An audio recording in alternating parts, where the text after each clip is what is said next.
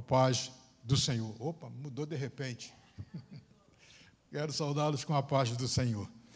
Vamos aproveitar o tempo que dispomos numa breve reflexão.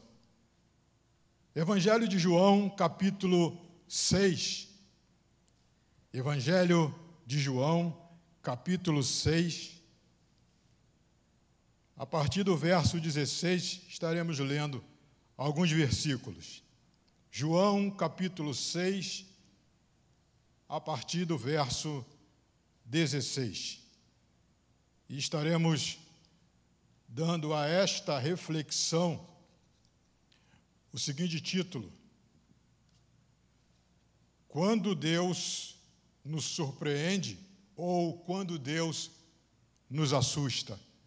João capítulo 6, a partir do verso 16, que nos diz assim: Ao descambar o dia, os seus discípulos desceram para o mar e, tomando um barco, passaram para o outro lado, rumo a Cafarnaum.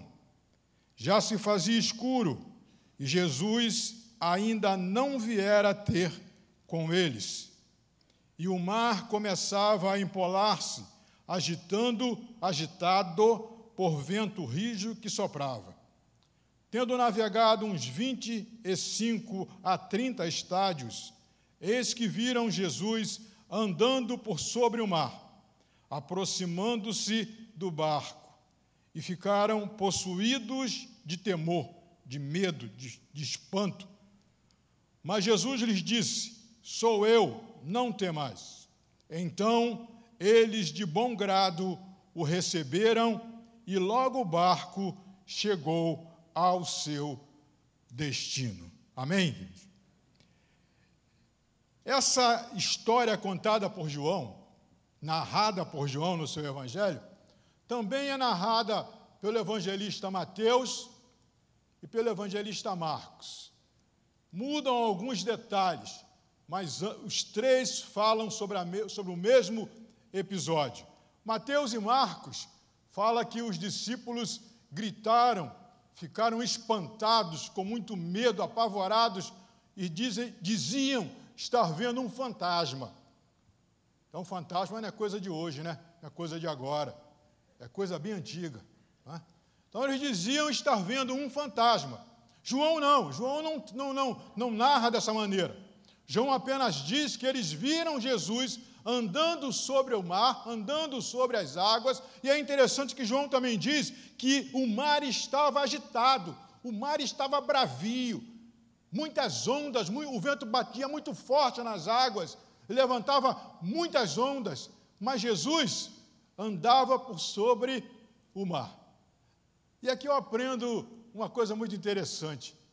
Aquilo que eu vejo como problema, Jesus anda por cima, tranquilamente. Amém, queridos? Aquilo que me deixa agitado, aquilo que me deixa desesperado às vezes, aquilo que me incomoda, me tira o sono, Jesus caminha sobre isso tranquilamente.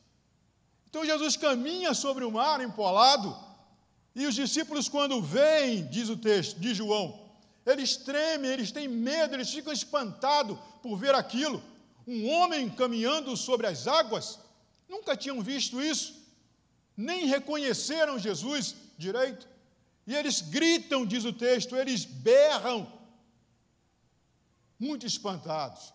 E Jesus diz: Olha, não temas, sou eu. Fiquem tranquilos, sou eu. Eles reconhecem que é Jesus, Jesus entra no barco e eles seguem viagem até o destino fixado chegam e entram e seguem o seu caminho. Mas aí surge uma pergunta que eu gostaria de responder com os irmãos nesta noite também. Por que eles ficaram tão agitados por Jesus estar vindo andando sobre o mar? Será que eles esperavam que Jesus viesse de uma outra maneira? Será que eles esperavam que Jesus chegaria ali? Eles sabiam que Jesus iria chegar, porque Jesus já havia dado essa certeza a eles de que viria. Mas será que Ele já tinha imaginado qual o caminho, de que maneira, como é que Jesus chegaria àquele lugar, encontraria-se com ele, para que ele não se assustasse. João traz um detalhe que eu considero importante para a nossa resposta à pergunta. Mateus e, Marcos não falam sobre isso, mas João fez questão de narrar. E é interessante que o Evangelho de João traz algumas coisas, alguns detalhes de tão, tão importantes que outros não trazem. E por que isso acontece com João? Porque João, diz a Bíblia, lá na crucificação de Jesus, João foi o único apóstolo, o único discípulo que estava ao pé da cruz. O único. Então, certos detalhes que ele narra, os outros não podem narrar, porque não estavam lá, não foram testemunhas de, de, de viso, né? não viram, não ouviram Jesus falar na cruz, mas João estava lá. Ele e a mãe de Jesus estavam lá, aos pés da cruz. E João aqui traz um detalhe muito importante, que vai elucidar de maneira clara e tranquila a, a, a esta questão: por que os discípulos se espantaram com Jesus? Observe na sua Bíblia o que diz o versículo 22 do capítulo 6 de João.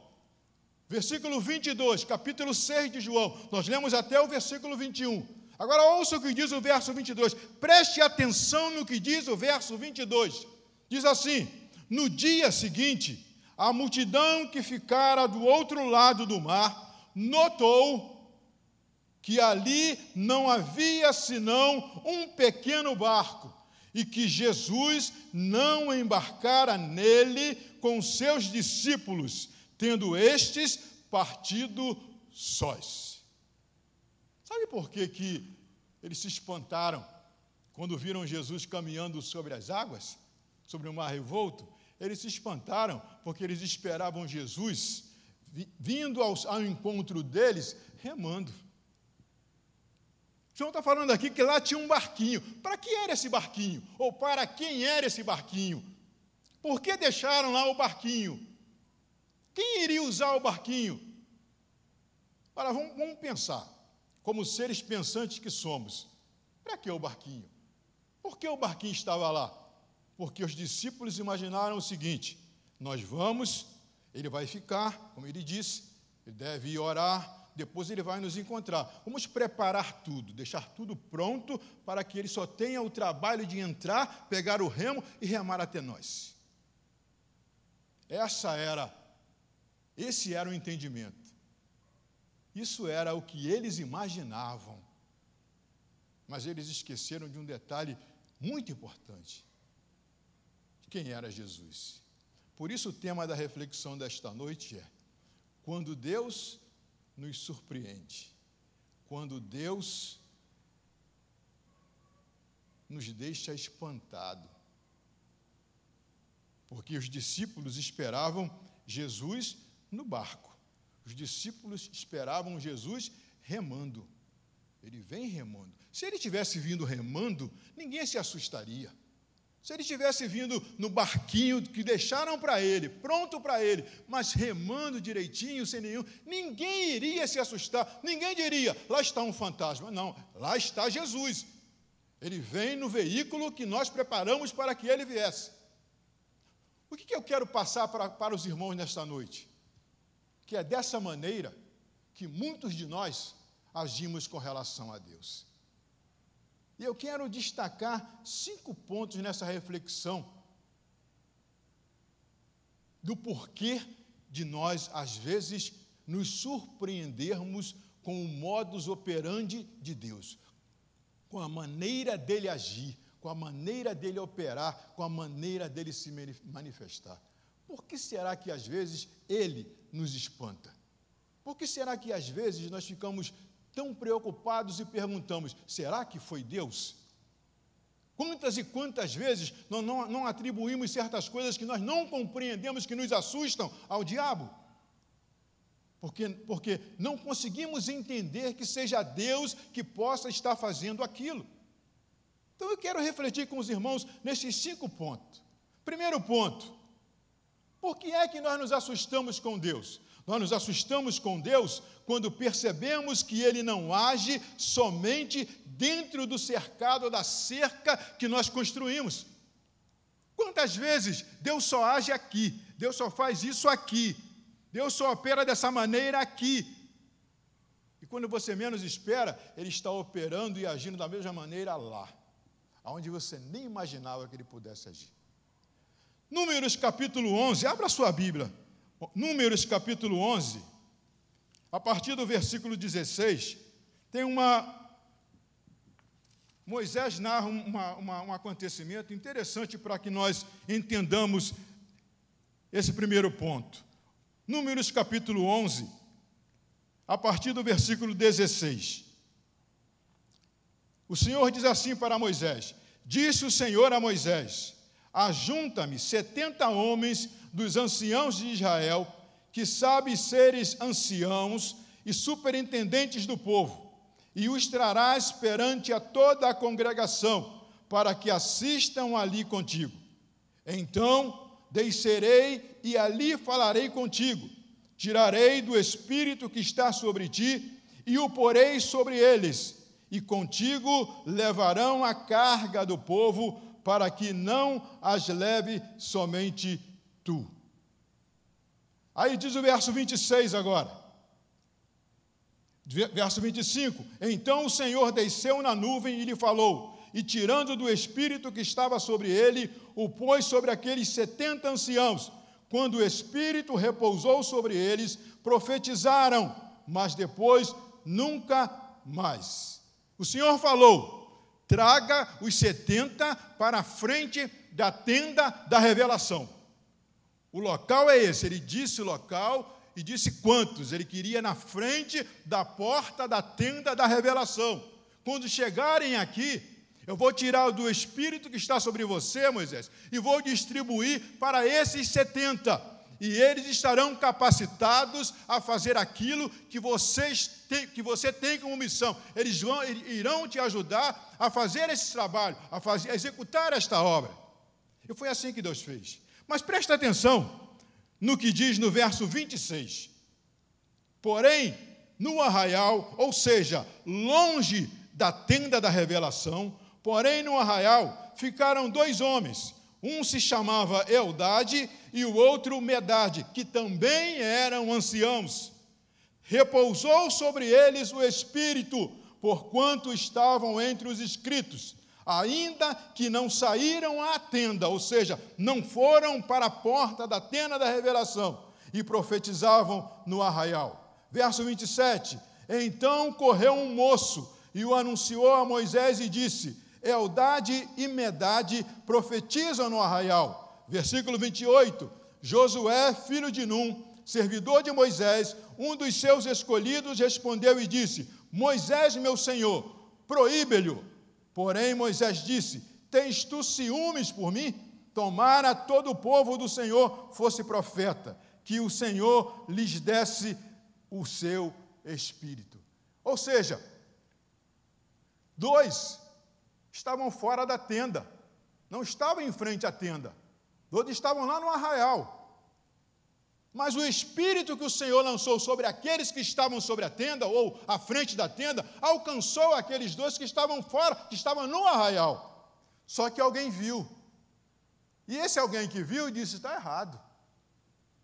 O espírito, para que haja a operação do Senhor, tem que estar aqui na porta da tenda da revelação. Se não está aqui, não pode operar, não pode experimentar o poder de Deus, não pode ter ver a manifestação de Deus.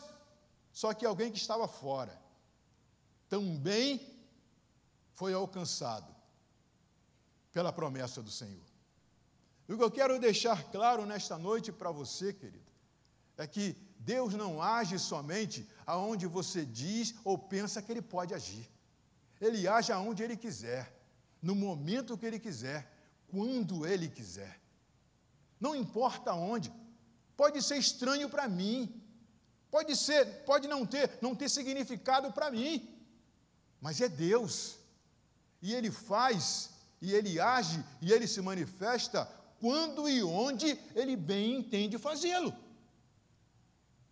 os, os discípulos esperavam Jesus no barco, mas Jesus vai caminhando sobre as águas.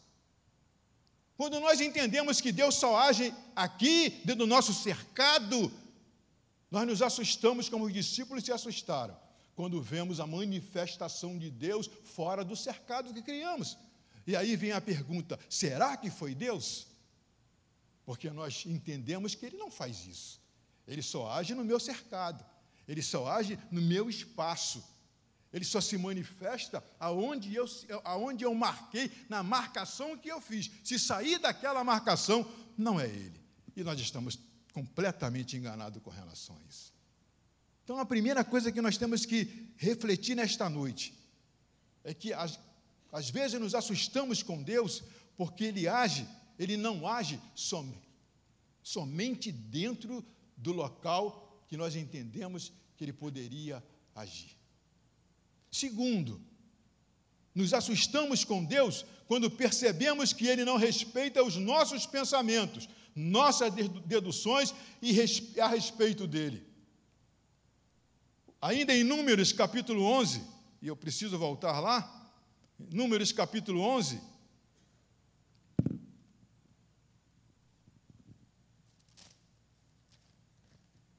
O verso, o verso 18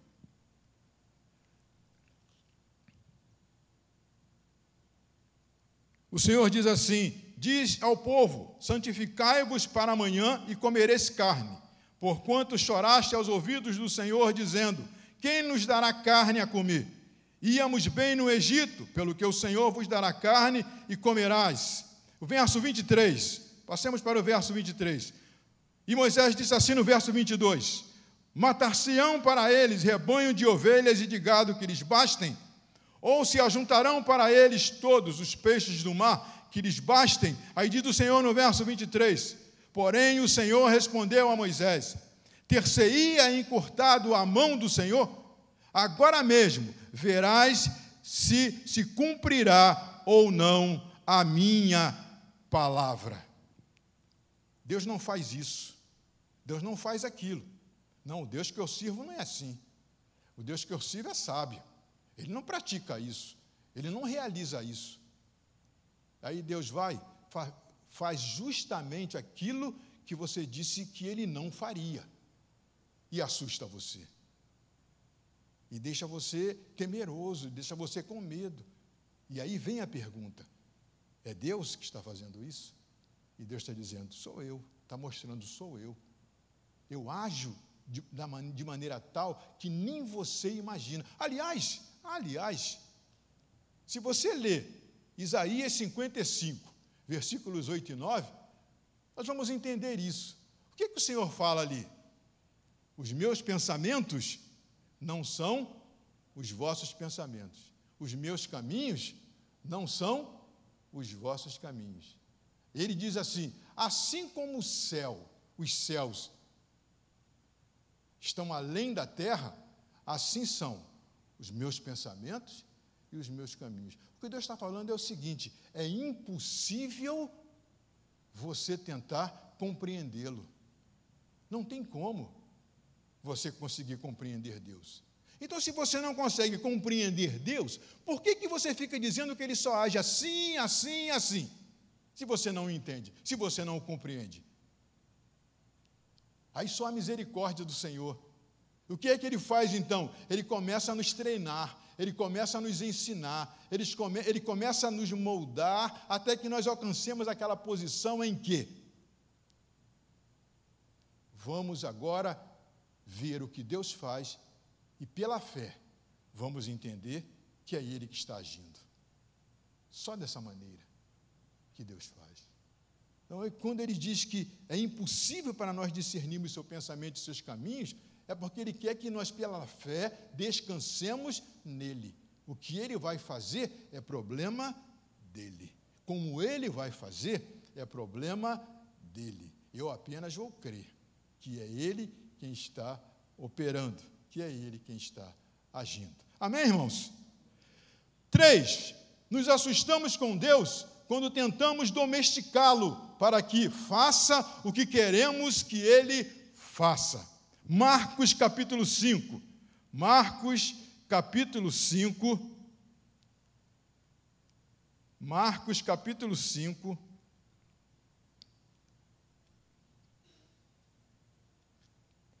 Nos assustamos com Deus quando tentamos domesticá-lo para que, para que ele faça o que queremos que ele faça. Marcos 5, verso 23.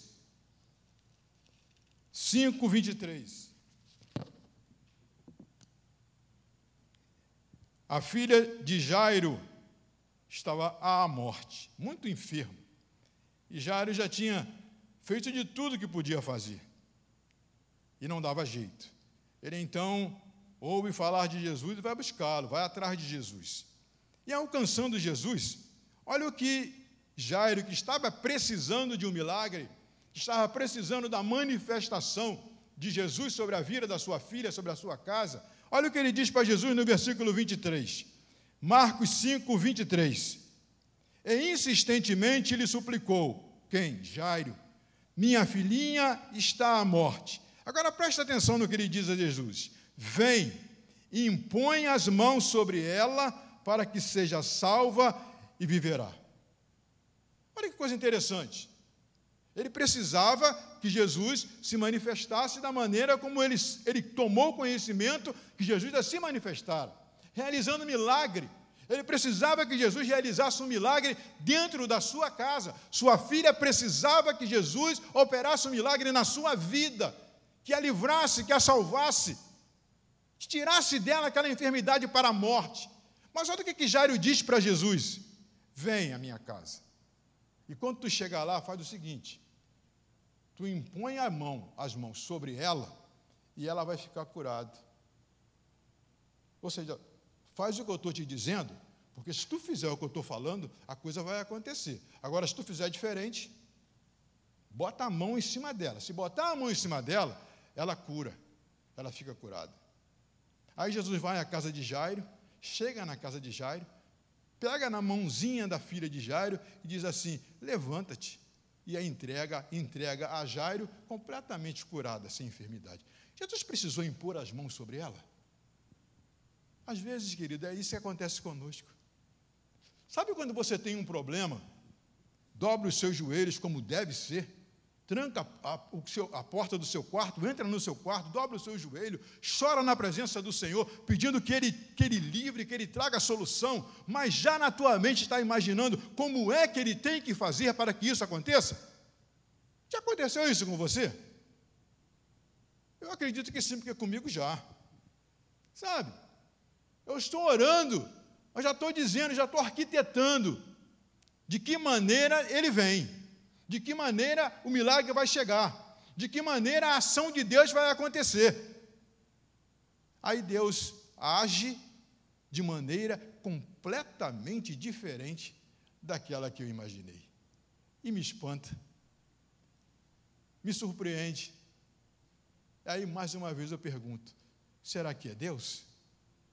Ou é o diabo querendo me confundir? Sempre nos assustaremos quando nós tentamos fazer com que Deus seja nosso servo e não o nosso Senhor.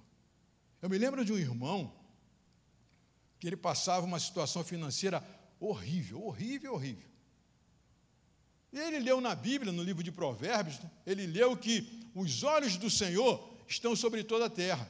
Aí ele falou: Pô, está toda a terra, ele está me vendo. Então ele está vendo a situação que eu estou vivendo. Recebeu o salário dele, separou o seu dízimo e falou para o Senhor: Senhor, a Bíblia diz que os teus olhos estão sobre toda a terra. E eu creio na tua palavra. Então tu está vendo a situação que eu estou vivendo e o dízimo que eu estou tirando para com fidelidade te ofertar. Aí foi para a igreja. Chegou na igreja, no horário, no momento da, da, da, do recolhimento das ofertas, dos dízimos, ele pegou o seu envelope, olhou para o Senhor e pensou assim: Senhor, ele pensou, olha como ele pensou: Senhor, eu estou fazendo a minha parte, agora estou de olho no Senhor. Tem gente que acha, ou tem crente, gente não, tem crente que acha, que Deus é devedor e ele credor. Deus nunca vai ficar a dever a nós. Nós nunca conseguiremos ter Deus como devedor. Nós nunca conseguiremos ser credor de Deus, porque tudo que temos é dele. E é ele quem nos concede. Então, muitas das vezes, nós queremos ensinar Deus a como agir. Eu sei que eu preciso de cura, Senhor, mas essa cura tem que vir assim, ó. Se alguém disser para você, ah, eu estou com uma dor de cabeça há dias, vamos orar para que Deus, Deus vai operar e, e pode te curar, pode te livrar da dor de cabeça. Ou então diz assim, vai no médico. Você diz assim, não, médico não. Deus não precisa de médico para curar minha dor de cabeça. Quem foi que te falou isso, que Deus não precisa de médico? Para que, que serve o médico? Eu uma vez ouvi um colega de ministério pregando e ele disse assim: Olha o que ele disse, eu não creio em um Deus que cura a dor de cabeça. Por quê? Porque tem Doril, tomou Doril, a dor sumiu. Então eu não creio num Deus que cura a dor de cabeça. Mas tem crente que não entende assim. Muitos de nós não entendemos assim. Se não for Deus, não tem Doril. Se não for Deus, não tem médico. Se não for Deus, não tem simpatia, seja lá o que for. E Deus está mostrando para você que é por ali que Ele está agindo. É dessa maneira que Ele está agindo. Mas você já, já arquitetou tudo, você já preparou o terreno. Ele só vem, ele só se manifesta assim. E fica esperando, e ele não vem. Aí quando ele vem, vem pisando por sobre as águas, e espanta você, e nos espanta. Porque é dessa maneira que ele age. Ele não está preso ao meu querer. Ele é Senhor. Ele é soberano. Ele é aquele, é, ele é aquele que age segundo a sua vontade e não a minha e não a sua. Amém? Quatro, nos assustamos com Deus quando percebemos que Ele não age apenas nos nossos cultos de sete às nove. Isso é interessante. Deus só age aqui, ó, de sete às nove. Aí o culto acaba, há uma manifestação divina nove e um, não é Deus. Porque ele só age de sete às nove. Nove e um não é ele, com certeza não é ele. Deus é um Deus sério. Deus é um Deus sábio. Ele só age de sete às nove no culto da minha igreja. Lá fora, não. Aí Deus faz o que fez com Moisés. Deus vai agir na vida de dois que estavam fora da igreja e fora do horário do culto. E Deus age na vida deles. E assusta quem vê. Isso, irmãos, é para que nós aprendamos quem é Deus. Para que você descanse quando tiver seus problemas em Deus. A solução pode ser essa que você está imaginando. Você é um ser pensante, é um ser inteligente. Pode ser assim, pode, pode ser dessa maneira. Mas não, não, não seja taxativo com relação a isso. Deus só vai agir assim. Não. Se for assim, eu dou glória a Deus. Se não for, eu continuo dando glória a Deus. Ele, ele é Deus. Ele age da maneira que ele quiser, já disse e repito, como ele quiser, da maneira que ele quiser. O missionário, o pastor Tadeu deve ter contado essa, essa, essa, essa passagem aqui, essa, eu sempre esqueço o nome. Ilustração, muito obrigado. Ela deve ter contado essa ilustração aqui. O missionário chegou numa, numa, numa cidade do interior, uma cidade católica, uma família de peso, todos católicos. E a matriarca ficou doente, muito doente. Aí disseram para ele: Olha, se você for naquela casa, orar, e aquela senhora for curada, toda a cidade vai se converter a Jesus. Ah, é isso que eu quero. Eu vim para cá para isso. Aí foi na casa da senhora, chegou, conversou com, membros da família, é, a senhora estava muito doente, estavam todos muito abalados com aquilo. E deram a ele permissão para ir lá e orar. Aí ele chega na casa, primeira coisa que ele disse para todos: Olha, eu vou entrar no quarto sozinho. Entrou, fechou a porta e orou, orou, orou, orou. E quando ele acabou de orar, ele olha para a senhora e vê a senhora dar um suspiro e morrer. E agora? O que, que eu faço? Hã? Pela porta eu não posso sair porque está todo mundo na porta esperando qual vai ser o resultado. A janela eu não posso pular porque tem grade. O que é que eu faço? Abriu a porta para sair. Aí o garotinho, devia ser neto ou bisneto da senhora, botou a cabecinha na porta, que ele viu a vovó na cama e disse assim: Ih, vovó morreu. Aí ele aproveitou e saiu. E ficou semanas e mais semanas aborrecido com Deus. Isso não se faz. Fui envergonhado. Sou teu filho. Não aceito isso. Semanas e mais semanas aborrecido com Deus. Um dia, ele foi orar. Aí estava orando, inclusive sobre esse fato.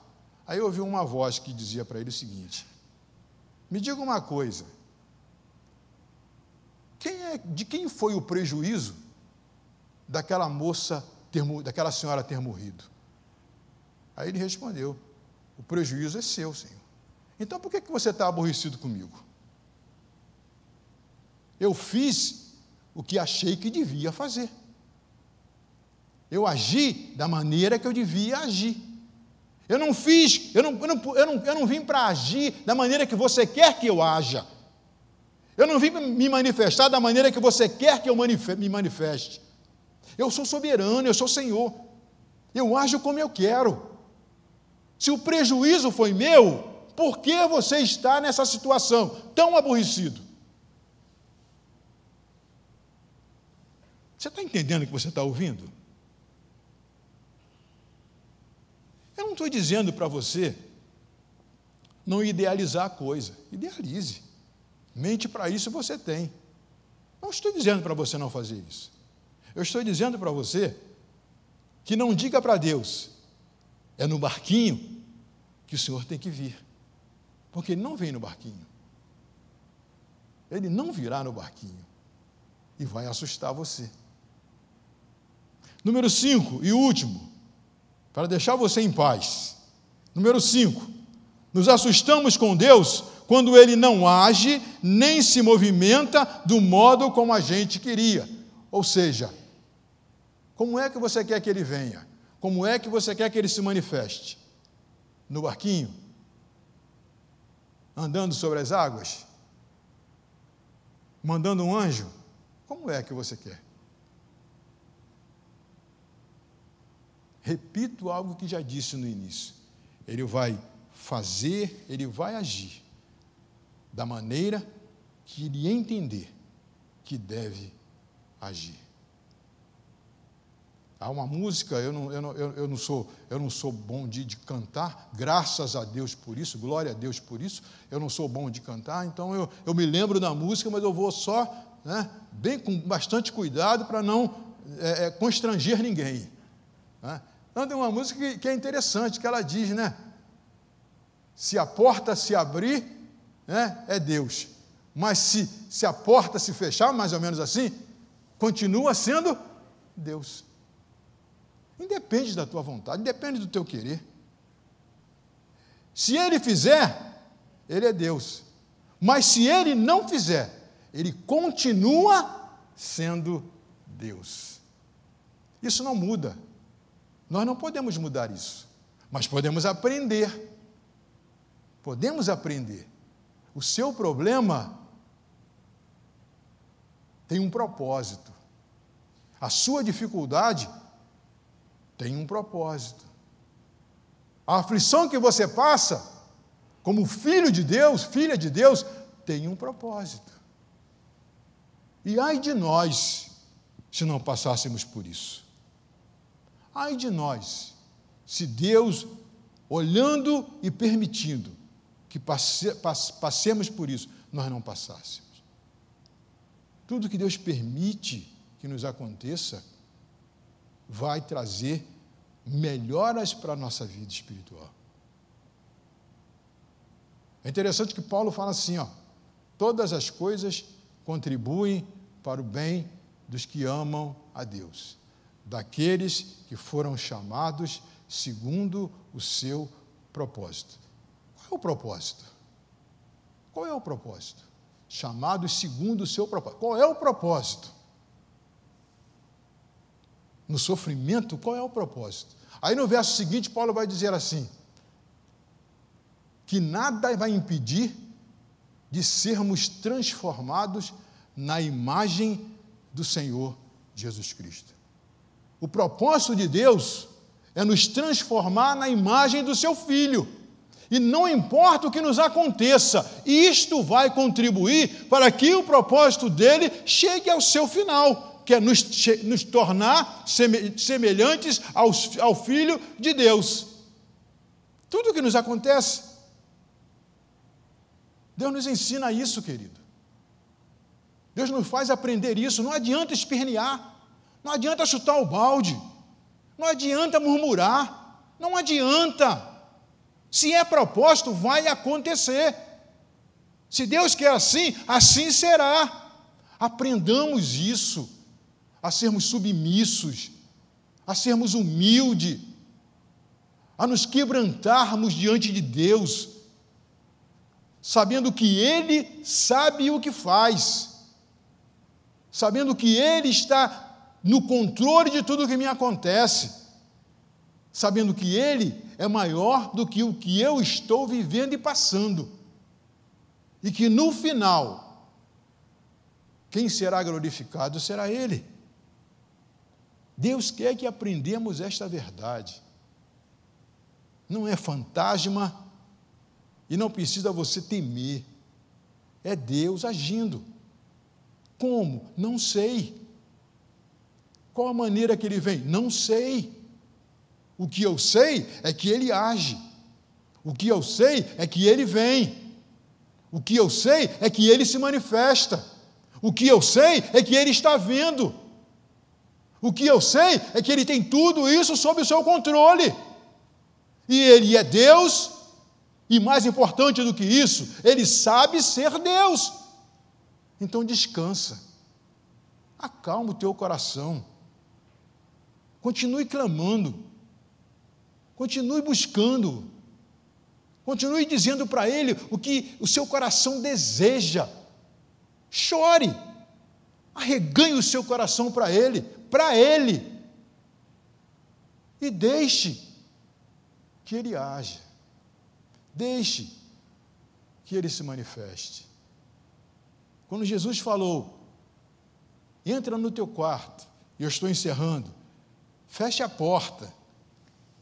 Entre no teu quarto, feche a porta e fale com o Pai que está em secreto. E o Pai que está em secreto, ele não diz assim, o Pai que está em secreto vai te ouvir, mas ele diz, o Pai que está em secreto vai te ver. Jesus estava dizendo o seguinte: mais vale para Deus um coração sem palavras do que palavras sem coração. Dobre o teu joelho diante dele, mesmo com a tua boca fechada, chore diante dele, porque as suas lágrimas falam ao ouvido de Deus. E ele entende o que você está dizendo através das lágrimas. Espere para ver o que ele vai fazer. E depois que ele fizer, com certeza, você vai querer testemunhar sobre isso. Você vai querer dizer para quem quiser ouvir quem é o Deus que você serve. Amém, queridos?